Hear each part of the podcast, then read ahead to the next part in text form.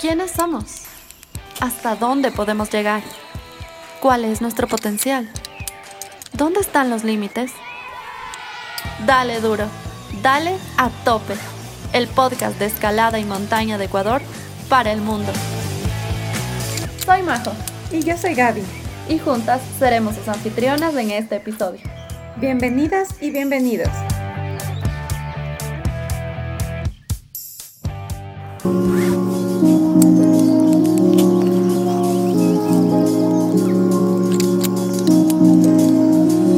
Buenos días, buenas tardes y buenas noches a todos nuestros escuchapots que nos siguen semana a semana. En este episodio número 17 vamos a estar hablando con un invitado re especial. De verdad que hemos esperado mucho esta entrevista.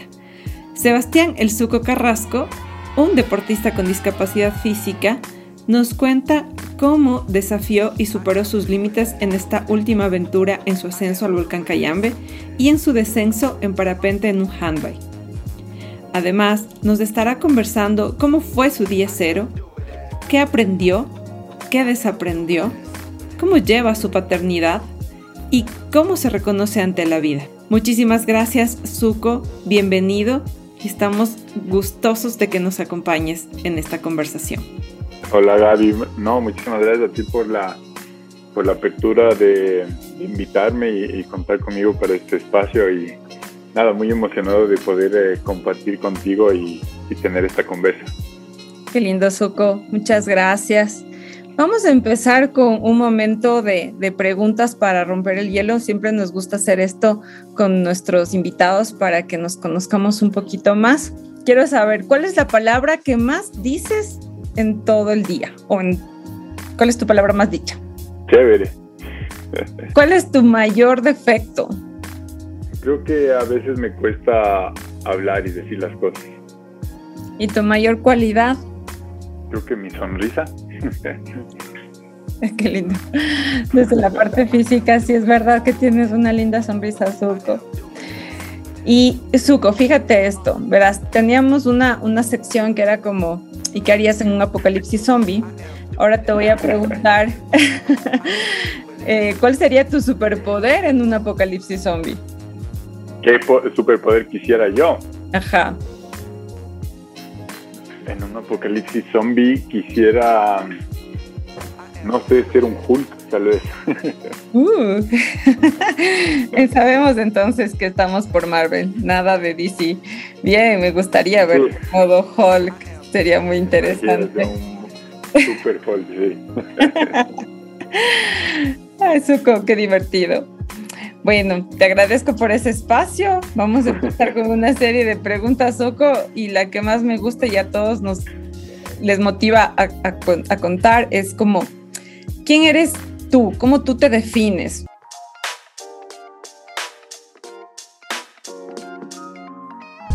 Sí, creo que también es muy diferente. Esto yo caí en cuenta justo después de mi accidente. Estaba hablando con tuve algunas terapias y psicólogos y, me decían, ¿quién eres tú? Y yo le decía, bueno, yo soy escalador o soy guía de montaña. Pero me decían, no es lo que haces, sino que, cómo te identificas tú, ¿no? ¿Qué eres? Y creo que, mm, que soy un amante de la, de la vida, una persona que me encanta la naturaleza y el deporte de aventura.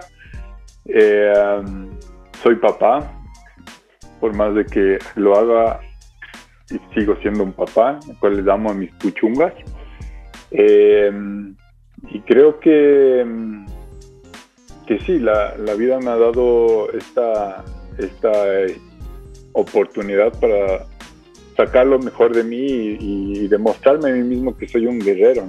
Creo que es como que lo que veo en mí desde afuera. Qué, qué grato es tenerte aquí. Justo estábamos hablando antes de comenzar a grabar que, que justo yo estuve ahí contigo cuando estabas en, una condición diferente. El día cero, cuando estuvimos en ese parque de cuerdas, pues yo fui la penúltima en bajar. Tú justo estabas arriba y nos estabas enseñando cómo descender. Y a partir de eso, pues yo te he seguido mucho el rastro y para mí ha sido una inspiración absoluta y un agradecimiento completo de sentirnos ahora aquí sentados, como te decía, brindándonos este espacio de, estar vivos, imagínate. Me encanta verte como te defines desde la parte de viviéndolo con todo, Suco. Qué, qué, qué lindo, qué, qué, grato estar acá, de verdad. Gracias, gracias, escucharte verte. No, qué, qué sorpresa, bueno, también te decía el hecho de, yo no he conversado con mucha gente que estuvo ese día en el, en el accidente, em, y, y, es algo fuerte, la verdad, solo de saber eso me, me, me remueve, me, me llega una parte que no, no, no lo he vivido mucho, porque quedaron muchas conversaciones pendientes, en especial el, no, yo no he podido conversar con la persona que ese día con la que estaba trabajando, con la que era mi asegurador. Y, tampoco he podido tener la, el chance de poder conversar a alguien que estuvo en ese día, como tú le dices, el día cero, donde pasó todo, ¿no? Y ver, escuchar desde tu punto de vista qué fue lo que pasó, ¿no? Porque yo tengo mi versión. Creo que cuadra de alguna forma. Yo, yo ahí lo que, lo que yo vi, porque obviamente estaba justo ya en tierra, era que no, no se escucharon. No, no, no se escucharon, no, no se escucharon y, y, dentro de no escucharse hubo una decisión que fue como, ¿qué pasó? ¿Qué hubo ahí? Ajá. Em. sí, sí, muy fuerte también para ustedes, ¿no? Porque... Claro, estábamos en un coaching de liderazgo, de motivación. Y se fue todo al piso. literal, así fue como súper denso, pero a la larga también después... ¿Y cómo lo manejaron después de eso? Yo, yo estaba con el grupo trabajando este team building y fue un momento de pausa, o sea, nadie entendía, todos estábamos en, shock, fue un, un shock súper fuerte, no sabíamos cuánto tiempo iba a demorar, por ejemplo, el que lleguen a brindarte primeros auxilios, que llegue la ambulancia. claro. Ajá, entonces sí fue como un poner en pausa todo, todo porque era mucha incertidumbre, mucho miedo, ¿no es cierto? Mucho dolor también porque entendíamos que había ahí una situación bastante compleja que no nos podían decir detalles, pero vimos la magnitud de las cosas, entonces creo que después de, de salir de allí, obviamente estábamos con el corazón chiquito llegamos a nuestras casas, yo tenía mis dos guaguas chiquitos y claro, fue como un, ¿qué te pasa? ¿Por qué vuelves triste si deberías venir como en otra onda? ¿no? Es como... Ajá, entonces, y luego seguirte el rastro, estar súper pendiente de hablar con la gente que en ese momento te contrató y entender qué es lo que pasaba, cómo estaba tu recuperación como pedir mucho al universo para que todo salga bien contigo y saber que a la larga, pues creo que te quitaron cosas, pero también te dieron otras y hoy las sabes utilizar muy bien. Entonces es extraordinario ver como de, de algo ordinario salga algo tan extraordinario, ¿viste? No sé. Sí, sí, sí. Yo creo que yo creo que sí, lo que me dio la, la vida y bueno, creo que en mi, en mi punto de vista o en mi situación, y, creo que para cualquiera, eh, tenemos esa opción, ¿no? De ver todo lo que nos, nos quitó la vida y quedarnos como que atrapados en eso, ¿no? De, yo digo mucho y hablo mucho cuando doy mis charlas o cuento mi historia en ese, en ese rol, en ese, eh, en ese plan de víctima que, claro, uno se pudiera quedar eh, hecho no sé, se me viene el nombre de María Magdalena como que sufriendo por todas las cosas que uno ha perdido, la han quitado y tal. Y lo viví, lo pasé, lo sentí, lo tuve que pasar por ahí, ¿no? Pero me di cuenta que era lo que no quería. Y, y claro, como que está, es nuestra decisión, nuestra opción, más bien ver qué otras cosas te, está dando la vida, ¿no? Y poder decir, bueno, sí, ya pasó, es duro, me, obviamente extraño un montón de cosas de esa otra vida, pero, pero ya fue, ¿no? Y es como, no, no digo que es fácil, que yo creo que todo el mundo puede, pero es una decisión, una actitud de todos que podamos hacerlo, de pasar la página y decir, bueno, ¿qué hay, qué hay aquí, no? ¿Qué hay en esta nueva vida? ¿Qué, qué otras opciones tengo? Y, y sí, pues seguirle dando. Como un amigo el otro día me, me encantó, me mandó un mensaje porque, o publicó un mensaje, porque decía, el suco la vida le dio limones y no, no solo hizo limonada, sino que hizo helado de limón, pay de limón. Entonces creo que es eso, ¿no? Con poder aprovecharlo al máximo lo que te está dando la vida. Y, la verdad es que tengo que decir que, que, soy muy afortunado. No, no, no creo que eh, lo hubiera podido lograr si no fuera por todo el apoyo que he recibido de, de mi familia, de mis amigos, eh, de empresas que me han apoyado. Eh, pero se ha ido generando eso, entonces eso hay que, hay como que seguir empujando la silla y seguir aprovechando ese momento, ¿no? ¿Qué, qué, qué gratificante y qué admirable es cada cosa que ha pasado alrededor tuyo, Suko, y qué buena reflexión desde la sencillez de hacer esa analogía tan como infantil desde donde hablas con, con, con el tema de a ti que te dieron y tú qué has hecho, es verdad.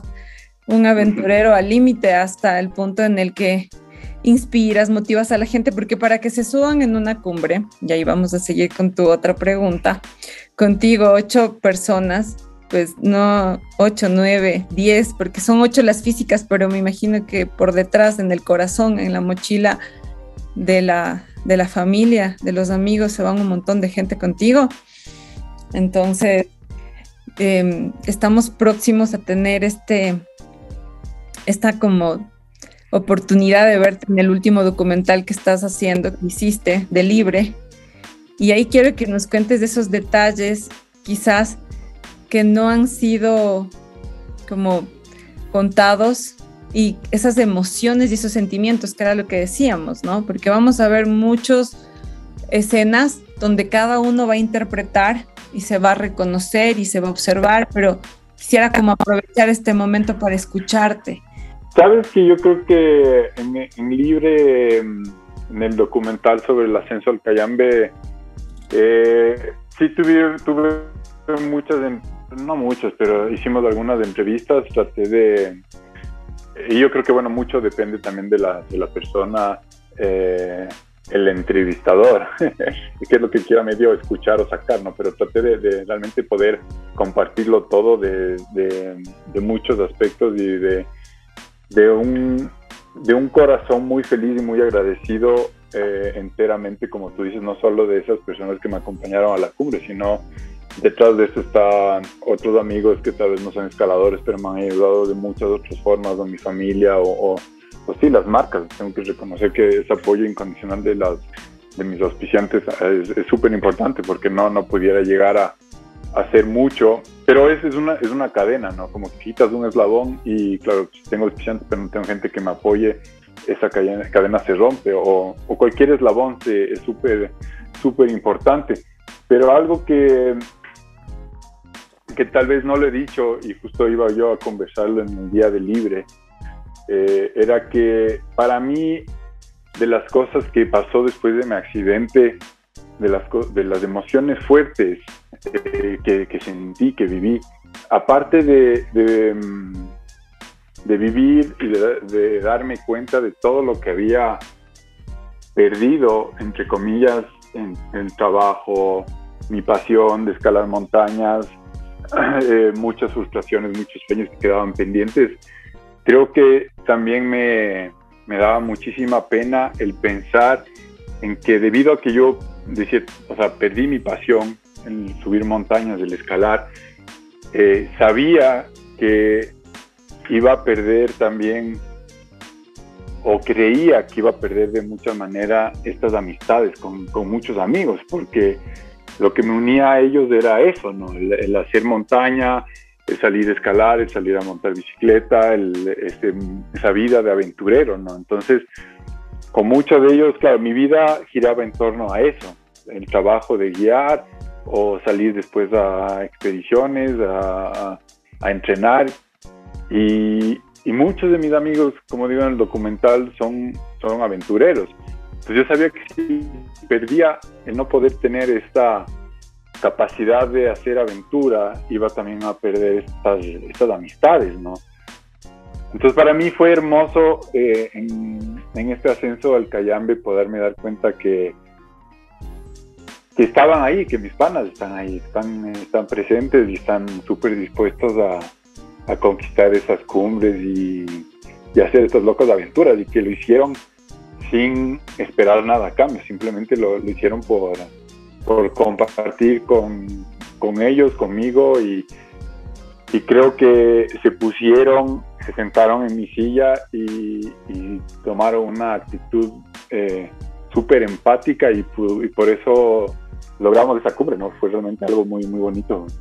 Maravilloso, sí, es como que fuera típico un guion así de película, pero viste que a la larga no es una película, es de la vida real. Eres tú haciendo algo inimaginable.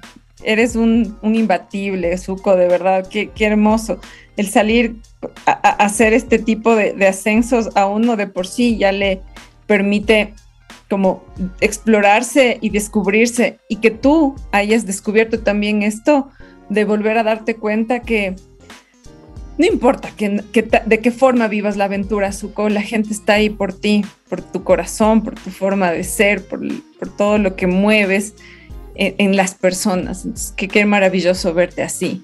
Me encantaría que me comentes cuál de estas escenas de la película te causó más miedo o crees que a ellos les causó más miedo. Definitivamente fue el el, salir volando desde la cumbre en, el parapente, creo que fue un... Eh, fue súper miedoso para todos, para mí también, o sea, eh, de cierta manera, claro, yo necesitaba escucharle al gringo, escuchar al ya que me digan, está bueno, puedes darle, porque ellos son los expertos y sabía que ellos no me iban a hacer volar en unas condiciones que no eran prudentes y los dos son súper conservadores y no van a tomar un riesgo eh, innecesario para nada.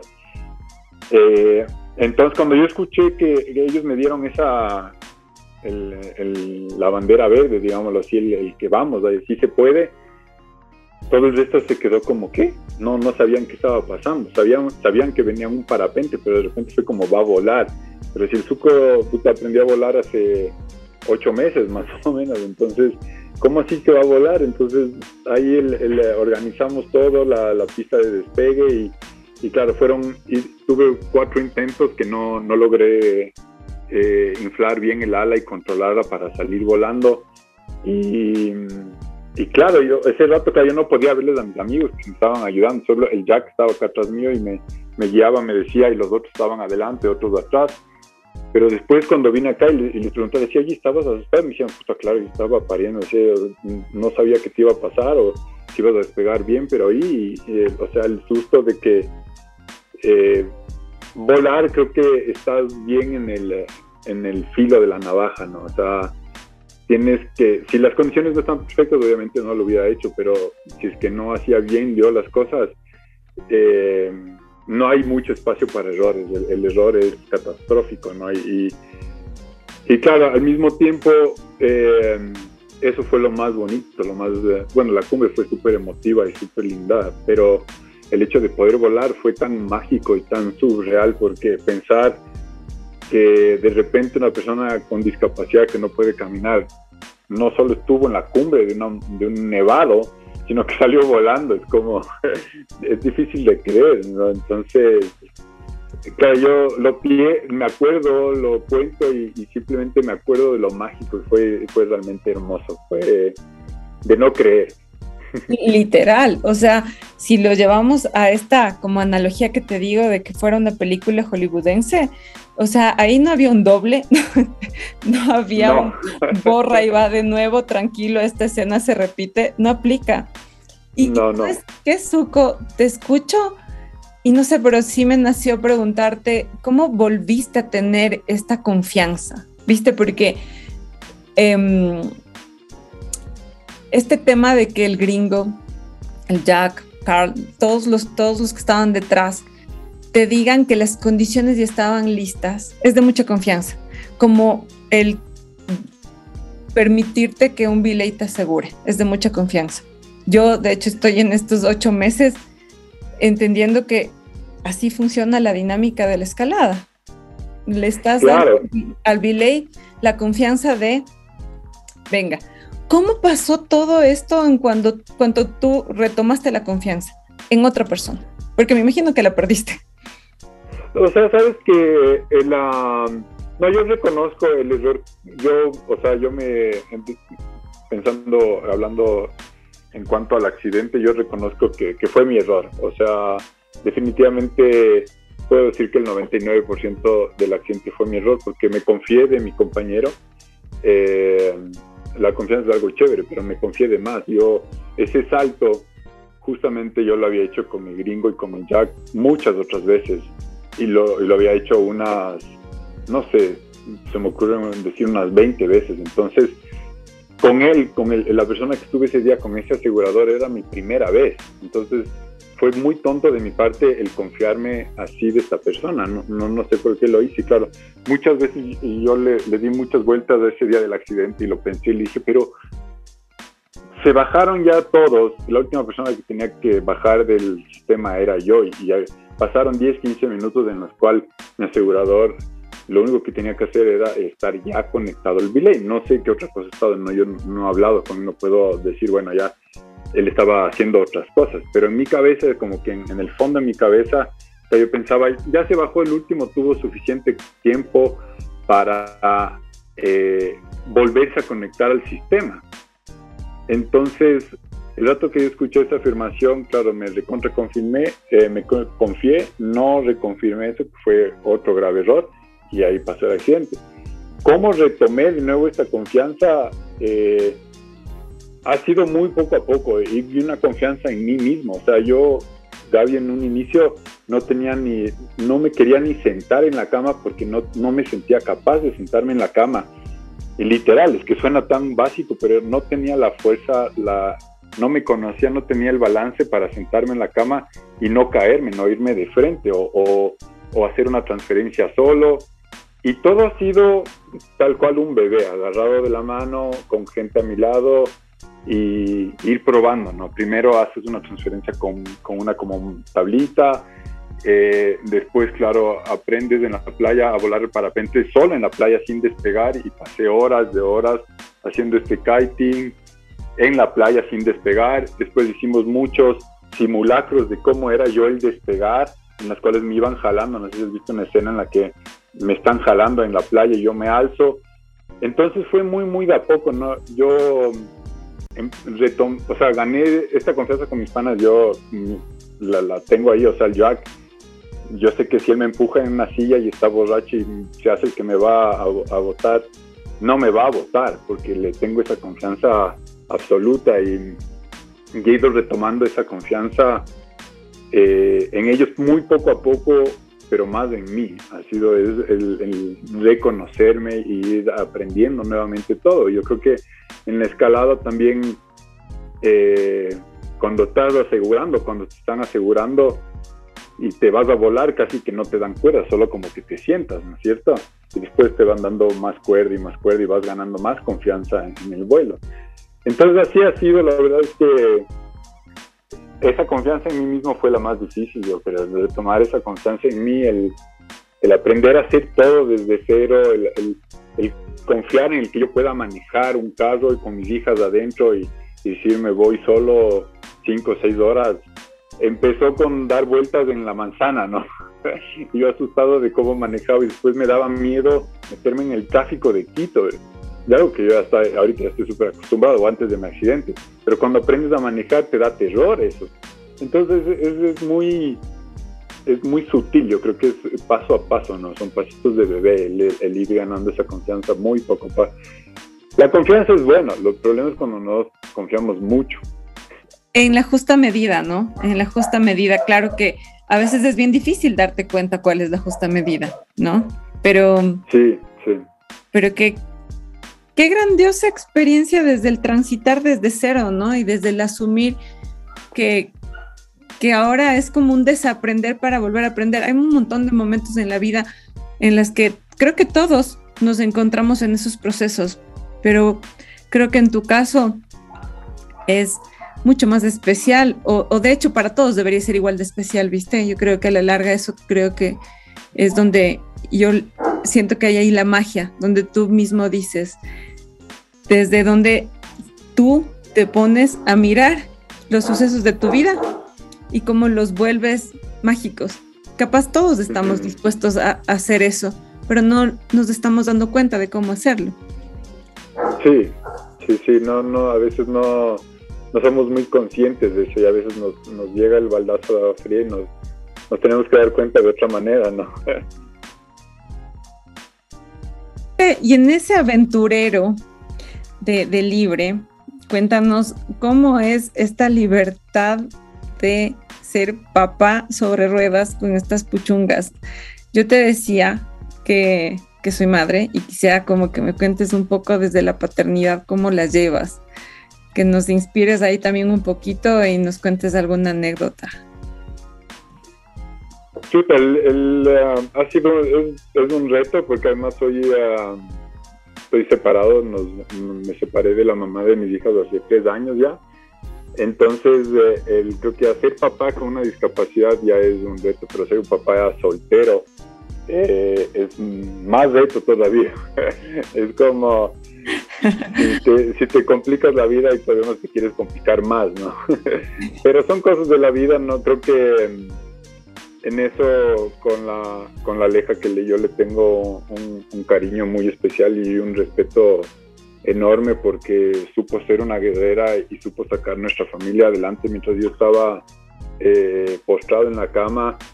Eh, no, fue, no fue fácil tomar esa decisión de, separarnos, pero el tomar eh, tampoco fue como que un limitante. Y creo que nunca, para ella nunca me vio como, hay vos en una silla de ruedas pobrecito, para nada. Entonces, o sea, obviamente para él era, era difícil decirle, no podemos ir juntos, ¿qué vamos a hacer? ¿no? fue como buscar algo, el cómo hacerlo. Y para mí me daba también un montón de miedo el, estar solo con las enanas eh, y, tan chiquitas, ¿no? Porque cuando yo me separé, la Bianca tenía menos de tres años, todavía un bebé, ¿no? Ya, ya no usaba pañal ni nada, pero el hecho de que todavía dependen de que le cargues eh, en ciertos momentos, de que le ayudes, pero le son un par de seres increíbles, son son súper em, empáticas a su manera conmigo en, decirme, o sea, tengo que a veces sí tengo que exigir que me ayuden de cierta manera, pero a veces se dan cuenta en el, papi, pero ¿y quién te va a ayudar con esto? Yo qué sé si es que me estoy yendo en el carro y la, la silla queda atrás. Es como ahí, cuando llegues allá, ¿quién te va a ayudar, no? Eh, son tan, uh, tan inocentes, ¿no? Y en eso me acuerdo, que me preguntas de una anécdota. Eh, la, la, Bianca, la más chiquita, un día viene y me dice, papi, ¿no es cierto que tú nunca te cansas porque siempre estás sentado? Qué lindo. y yo, mi amor, nunca me canso. El hecho de pasar una silla me hace incansable. algún rato, algún rato la Kiara me dice, papi, dice que juguemos algo. Y yo le digo, ya, pues juguemos al, al baile de las sillas. Yo a propósito les dije eso, vamos al baile de las sillas. Me dice, no, papi, eso es trampa. Y le digo, ¿por qué? Porque tú siempre vas a tener tu silla, pues. Entonces, ese tipo de cosas de, las de las dos es súper es súper lindo, son súper uh, eh, súper pendientes, claro, para las dos fue tan, tan, diferente, ¿no? Porque la, la Kiara eh, lo vivió más duro, para la Kiara fue mucho más, fue un cambio tenaz, porque no solo eh, que casi me mato, ¿no? Y, dejó de verme más de un mes casi, sino que también había nacido su hermana, entonces vio ese cambio tan fuerte en la familia de, de que su papá no era el mismo de antes, del papá que le llevaba a pasear, a jugar y bla, bla, bla. En cambio, la Bianca me conoció así y ella es súper natural, me hace chistes, eh, pero es súper empática, se da cuenta de, de esa necesidad, de, ese, de esa ayuda que, que, necesita, ¿no? Entonces es súper bonito, ese, esa conexión que tengo con las dos es realmente muy chévere.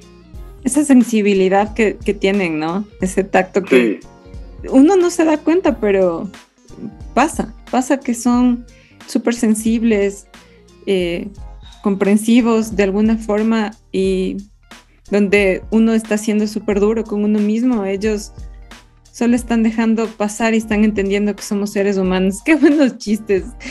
Los enanos, así está, pero como para llevar al libro de chistes. O sea, tal cual. Y claro, yo son tan bacanes los niños, ¿no?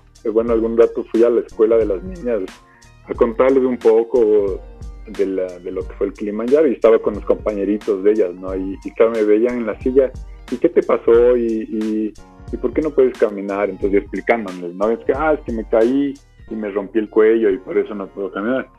Y los enanos así, pero te rompiste el cuello, o sea, y el, cuello tiene que ver con tus piernas, o sea, son así súper directos y me dicen, de una ahí te vas a curar y, y, y son, claro, y en eso los adultos como que tratan de evitar ese tema, como que creen que es...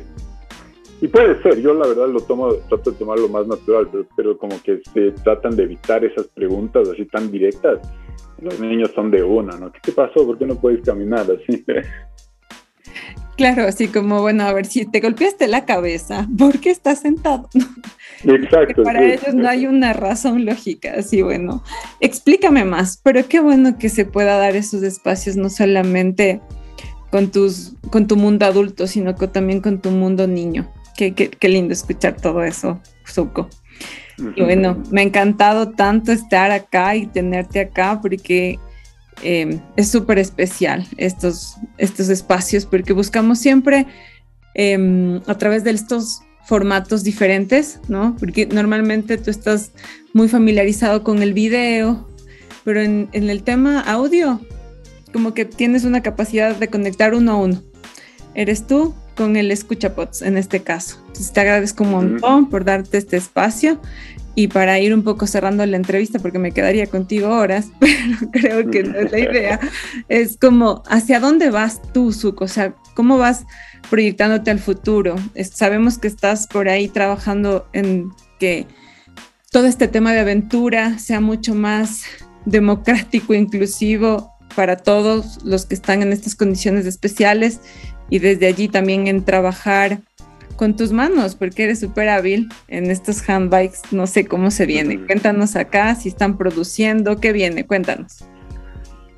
Bueno, sabes que sí, yo ahorita, bueno, trabajo en, en en el Departamento de Responsabilidad Social, pero me encantaría poder enfocar mi, mi energía laboral en un tema de accesibilidad para las personas con discapacidad eh, y creo que bueno, yo he estado tan metido en el tema de deporte que me encantaría que, se mueva por ahí, que se desarrolle más, que, que, existan más opciones para las personas con discapacidad poder hacer deporte, porque a mí me salvó la vida y creo que a mucha gente le, le puede ayudar de muchas maneras. Yo creo que el deporte es muy importante para, para todos, ¿no? Y creo que no solo para personas con discapacidad, sino que para todos. Y, y nosotros, personas con discapacidad, el hecho de poder conectarnos con ese deporte, con esa ambición, con esa confianza que tú me preguntabas, es a través del deporte. Entonces, el, eh, sí, desarrollamos también un poco el tema de estas handbikes, de esta producción de handbikes aquí nacionales, pero lamentablemente, claro, son, son equipos eh, costosos. Eh, tener una discapacidad ya es costoso y hacer deporte, si tienes una discapacidad, es casi un lujo. Yo sí me considero eh, súper afortunado y, súper eh, pelucón, digamos así, porque tengo la handbike y, y, he ido creciendo eso, pero no es fácil. hay personas que no tienen ni una buena silla de ruedas. Pero eh, espero pronto poder trabajar con, con una fundación y a través de la fundación encontrar ese apoyo de empresas privadas o de empresas públicas que puedan dar fondos para poder comprar estas handbikes y, y también poder eh, eh, dar otras opciones, ¿no? Por ahí del kayak o, también el tema del parapente que yo he ido probando. Existen muchas cosas que, todavía no, no sé las, ni, pues sé que hay, yo no las he probado todas, pero existe, sino que claro, es, es costoso. Entonces, si por ahí a través de una fundación logro esto, me, me encantaría, creo que eso me, motiva mucho. Y ver un país más accesible, también creo que la, accesibilidad al espacio físico es algo súper, súper importante. Eso hace que, la discapacidad eh, se sienta menos en una persona. Creo que se sienta, que se sienta más normal, ¿viste? Tal vez no se sienta menos, sino que se sienta más normal, que todo ese entorno sea mucho más normalizado. Eh, sin duda alguna, estoy completamente maravillada con ese futuro, que no sea muy a largo plazo, por favor, porque los desafíos son varios, pero sin duda alguna espero que esas conexiones que estás haciendo con las fundaciones, con empresa privada, que de alguna manera ya creo que está trabajando contigo, pues apuesten a, seguir promoviendo este tipo de, proyectos. Sin duda alguna te voy a ver mucho más feliz. sí, sería realmente un, un complemento, creo que sería ya el... Me motiva mucho y creo que ver más personas con discapacidad, constantemente me, escriben las personas y, claro, me piden consejos, ya no solo el tema deportivo, hasta personal, entonces esa parte me, me encanta, ¿no? Poder, eh, de cierta manera, poder eh, ayudar como a mí me ha ayudado tanta gente, me, me encanta eso. Tú ya estás trabajando quizás en acercarte con, con el público general cuando te buscan o solamente es como por tus redes sociales? ¿Cómo hacen como para contactarte contigo? Si hay alguien que tiene una handbike, ¿cómo hace para salir contigo? ¿O, o dónde son esos espacios para salir? Verás, eh, para, si es que, bueno, hay el, como en bici hay también medio las handbikes de rutas o las handbikes de montaña, ¿no? De ruta, nuestro país no es lo mejor por la topografía, y también por las, eh, las calles, las carreteras. Y yo eh, entreno mucho en la handbike de ruta, pero desde mi casa, en, un rodillo. Y los fines de semana, cuando estoy entrenando en ruta mucho, salgo a Tabadela. Eh, ese es un sitio muy bueno, seguro. y otro lugar también muy bueno es el, el Parque Bicentenario. Ahí yo empecé muchísimo y es realmente un buen sitio. De ahí en montaña hay, muchos lugares, del Cotopaxi se puede salir mucho, el Chaquiñán también. Eh, pero sí, a mí yo siempre estoy eh, motivado en que más gente participe en estos eventos, en estas carreras, que más por el hecho de competir, el hecho de estar en esta presente, ¿no? El, el, poder exponerse y, y, como tú dices, entre comillas, que sea más normal el vernos, el poder visibilizarnos, el poder que entiendan cuáles eh, son las discapacidades y cómo manejarlas. Entonces, eh, sí, espero, yo creo que mucha gente quiere hacer handbike, espero que siga creciendo eso. es un deporte hermoso. Eh, y bueno, ¿cómo contactarme? Yo creo que me muevo muchísimo en, en, el Instagram, es lo que más utilizo, que mi Instagram es ZUKO, Carrasco. y siempre estoy súper pendiente, trato de responder todo lo que eh, cuando me escriben o me preguntan, y en especial para personas con discapacidad. Es más, ahorita va a tener una bici que, que, voy a donar a la Fundación Triada con la que quiero trabajar para que en la fundación esté ya esta bici que sea de, de Triada y que, y que la gente con discapacidad pueda ir a Triada y pueda probar esta handbag ahí. Entonces, Qué buena la Fundación Triada. Sí, sí. Lo que pasa es que, bueno, me pude conseguir yo una nueva y, bueno, la mía no, no la voy a a vender para nada, sino que la quiero donar a, que más gente la pueda utilizar. Entonces, eh, Triada también está en Instagram como Fundación Triada, entonces ahí por Instagram si les contactan y quieren ir a probar la silla, a través de mí o de Triada podemos hacerlo cualquier rato. Perfecto, genial, una invitación para todos quienes están interesados en, en, acercarse contigo y con Triada. Buenísimo. Bueno, te agradezco, Zuko. Creo que por ahí Único que me queda una pregunta más. Qué bien, ¿tienes, ¿vas a participar, Suco, en algo de algún récord Guinness? ¿Viene algo contigo? No, nada. Sabes que lo pensamos eh, cuando fue el ascenso al Kilimanjaro, como que parte del proyecto y parte también de, eh, de la motivación. La verdad, a mí no, no era mi objetivo ese. Queríamos eh, postular al récord Guinness por el tema de que podía ser tal vez la primera persona que suba al Kilimanjaro en una handbike. Eh, ya había subido una persona antes, un, norteamericano, 10 años antes que yo. Él sí tuvo asistencia igual que yo, y es más, yo creo que tuvo un poco más de asistencia, pero a la final eh, el, el récord Guinness a mí me parece fabuloso para, para llevar un, un referente, ¿no? Para saber qué se ha hecho pero hay mucho, es mucho trámite, es muy costoso. eh, no es tan fácil y, bueno, a la final hubiéramos, hubiera podido postular y decir, bueno, la primera persona, es depende cómo lo armes, pero como tuve asistencia, la verdad ya no me, no me interesaba mucho el, decir, eh, darle la vuelta al título y subió al Kilimanjaro si había una persona que había subido antes. Y a la final, si lo hacía solo, hubiera sido lindo, pero creo que fue mucho más hermoso y, fue un aprendizaje mucho más grande el hacerlo en equipo. La verdad es que para mí como para mis compañeros fue algo eh, para todo, es una experiencia, una, eh, un aprendizaje que te queda para el resto de la vida de ley. Qué hermoso saber que contamos con, con seres humanos tan increíbles como tú. Te agradezco tanto por habernos dado este espacio, por escucharte, por conectar contigo, con tus emociones con tus sentimientos. Y bueno, para mí particularmente eres una de las primeras personas que ha hecho cosas extraordinarias desde ese Gracias. te agradezco un montón, te admiro mucho. Te mando un abrazo enorme, pues estamos entonces acá conectados semana a semana, escuchando a gente espectacular como tú y bueno, gustosos de tenerte luego. No se olviden que este 9 de noviembre, 10 y 11 en el Multicines de Escala van a estar con el documental de Libre. Y si no lo vemos ahí, luego, ¿dónde lo podemos ver, Suco? Seguramente lo voy a subir a la, a la red eh, en algún punto. Todavía quiero por confirmar eso.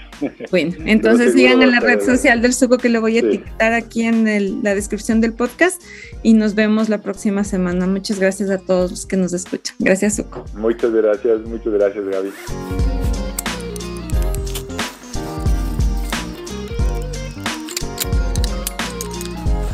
Queremos agradecer a todos y todos quienes hacen posible a tope. Amancay, de Andrea Castillo. Luis Vivar. Estudio Llanas.